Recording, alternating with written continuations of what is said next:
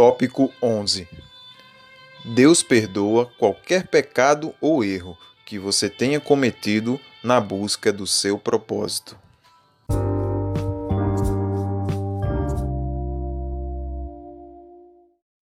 Fracassos ocorrem. Deus não se surpreende com isso. Ele sabe que os homens caem. Os passos de um homem bom são confirmados pelo Senhor, e ele deleita-se no seu caminho. Ainda que caia, não ficará prostrado, pois o Senhor o sustém com a sua mão. Salmo 37, versículos 23 e 24. Homens de Deus às vezes caem mais de uma vez, porque sete vezes cairá o justo e se levantará, mas os ímpios tropeçarão no mal. Provérbios, capítulo 24, versículo 16.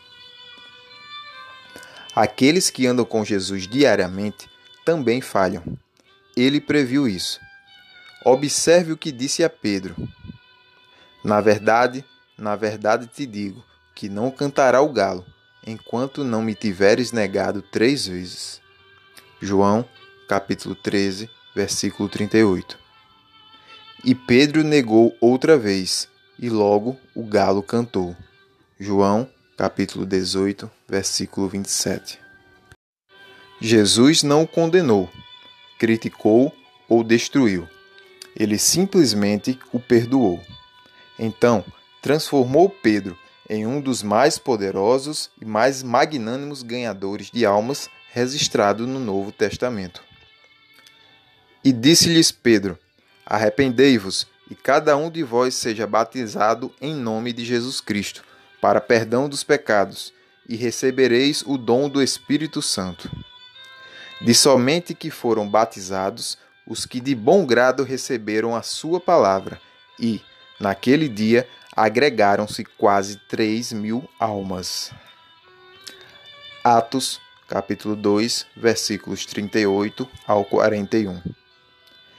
Ele até escreveu duas cartas do Novo Testamento primeira e segunda cartas de Pedro. Primeiro, Jesus deu esperança a Pedro, mostrando-lhe uma visão de suas vitórias futuras. Pois também eu te digo que tu és Pedro, e sob esta pedra edificarei a minha igreja, e as portas do inferno não prevalecerão contra ela. Mateus, capítulo 16, versículo 18. Então, Cristo semeou na vida dele com as chaves do reino. Eu te darei as chaves do reino dos céus, e tudo o que ligares na terra será ligado nos céus, e tudo o que desligares na terra será desligado nos céus. Mateus capítulo 16, versículo 19. Também o alertou sobre seu inimigo, para aumentar o cuidado e a defesa de Pedro. Disse também o Senhor: Simão, Simão, eis que Satanás vos pediu para vos cirandar como trigo. Lucas, capítulo 22, versículo 31. O mestre se revelou como o intercessor pessoal do apóstolo para orar por ele. Mas eu roguei por ti, para que a tua fé não desfaleça. Lucas 22, 32. Por último, o Salvador deu a ele um propósito que mostrou sua confiança de que Pedro iria completá-lo. E tu, quando te converteres, confirma teus irmãos. Lucas 22, 32. Uma das passagens mais tristes de toda a Bíblia está no segundo livro de Samuel, capítulo 11. Lá, ele evidencia um fato da vida de um dos grandes campeões da fé, Davi, quando este caiu em pecado. Primeiro, ele cometeu adultério com Batseba. Depois, foi além. Ordenou que o marido dela fosse assassinado em batalha. Mas um profeta do Senhor apareceu em seu palácio para confrontar Davi.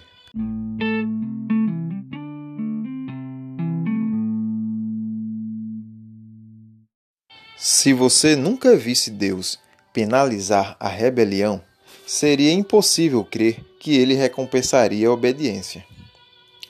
O juízo de Davi veio. Uma criança morreu.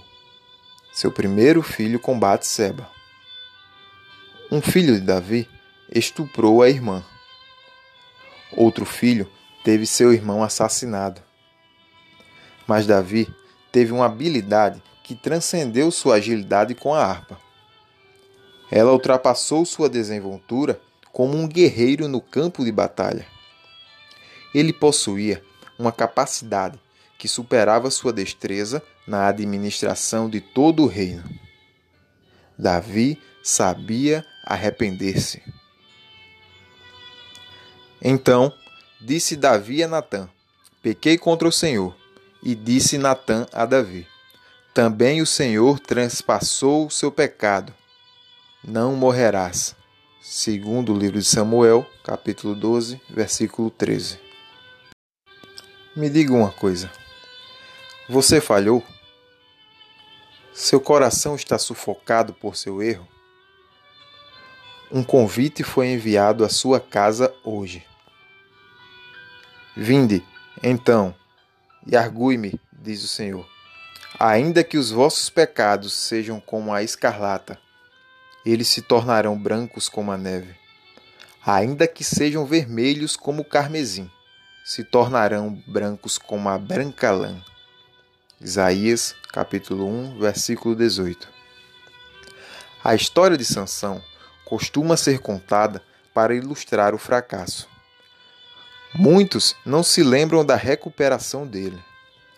Mas a vida de Sansão é uma coleção de milagres.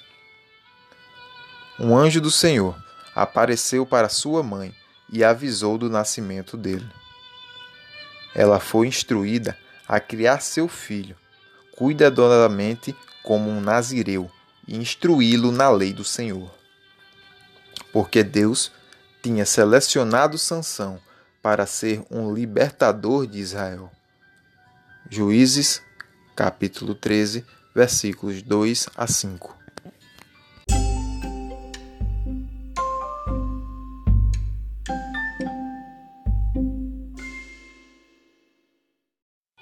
Deus o havia escolhido. O espírito do Senhor veio sobre Sansão, e Sansão teve experiências sobrenaturais e uma força milagrosa. Os inimigos miraram sua vida. Eles o emboscaram, planejaram cuidadosamente sua queda. Encontraram sua fraqueza. Uma mulher. Ela era sensual, manipuladora, um peão nas mãos dos inimigos de Sansão. Dalila era persistente. Quis que ele abrisse seu coração e contasse o maior segredo de sua vida. E sucedeu que, importunando ela todos os dias com as suas palavras e molestando-o, a sua alma se angustiou até a morte. E descobriu-lhe todo o seu coração e disse-lhe: Nunca subiu navalha à minha cabeça, porque sou nazireu de Deus, desde o ventre de minha mãe.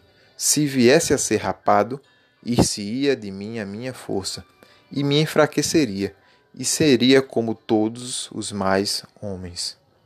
Juízes, capítulo 16, versículos 16 e 17. Sansão falhou de forma trágica e terrível. Então, os filisteus pegaram nele e lhe arrancaram os olhos, e fizeram-no descer a Gaza, e amarraram-no com duas cadeias de bronze, e andava ele moendo no cárcere. Juízes 16, versículo 21.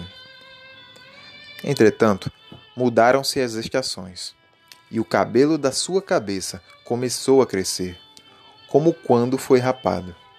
Juízes 16, 22.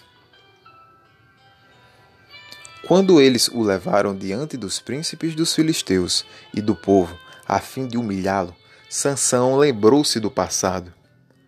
Ele lembrou da presença de Deus, de sua unção e das vitórias eletrizantes. Sansão conhecia o coração de Deus.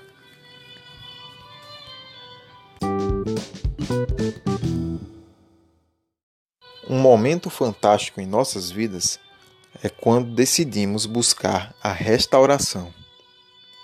Deus tem esperado por você. Como o pai do filho pródigo, ele correrá para encontrá-lo no portão. Sim, ele irá. Então Sansão clamou ao Senhor e disse: Senhor Jeová, peço-te que te lembres de mim e esforça-me agora, só esta vez, ó Deus, para que de uma vez me vingue dos filisteus, pelos meus dois olhos. E disse Sansão: Morra eu com os filisteus. E inclinou-se com força, e a casa caiu sobre os príncipes e sobre todo o povo que nela havia. E foram mais os mortos que matou na sua morte do que os que matara na sua vida. Juízes, capítulo 16, 28 e 30. E a história não acaba assim.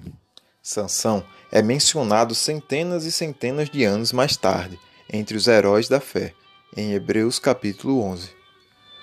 Ele é apontado no mesmo capítulo que Abraão, Isaque, Jacó, José, Moisés e Samuel. E que mais direi? Faltar-me-ia o tempo contando de Gideão, e de Baraque, e de Sansão, e de Jefité, e de Davi, e de Samuel, e dos profetas, os quais, pela fé, venceram reinos, praticaram a justiça, alcançaram promessas, fecharam a bocas dos leões, apagaram a força do fogo, escaparam do fio da espada, da fraqueza tiraram forças, na batalha se esforçaram, puseram em fugida os exércitos dos estranhos. Hebreus capítulo 11, versículos 32 e 34.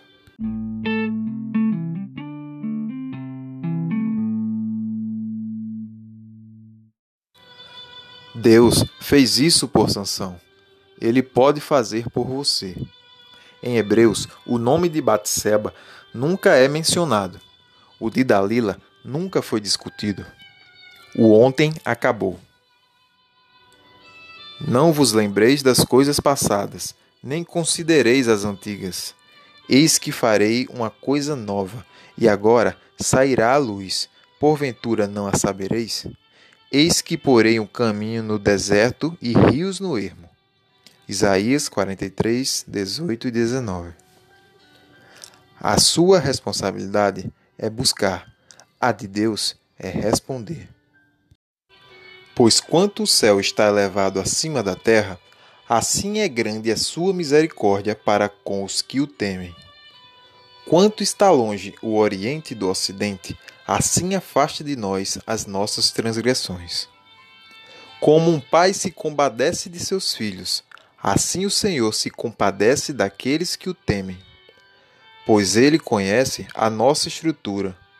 Lembra-se de que somos pó, mas a misericórdia do Senhor é de eternidade a eternidade sobre aqueles que o temem, e a sua justiça sobre os filhos dos filhos.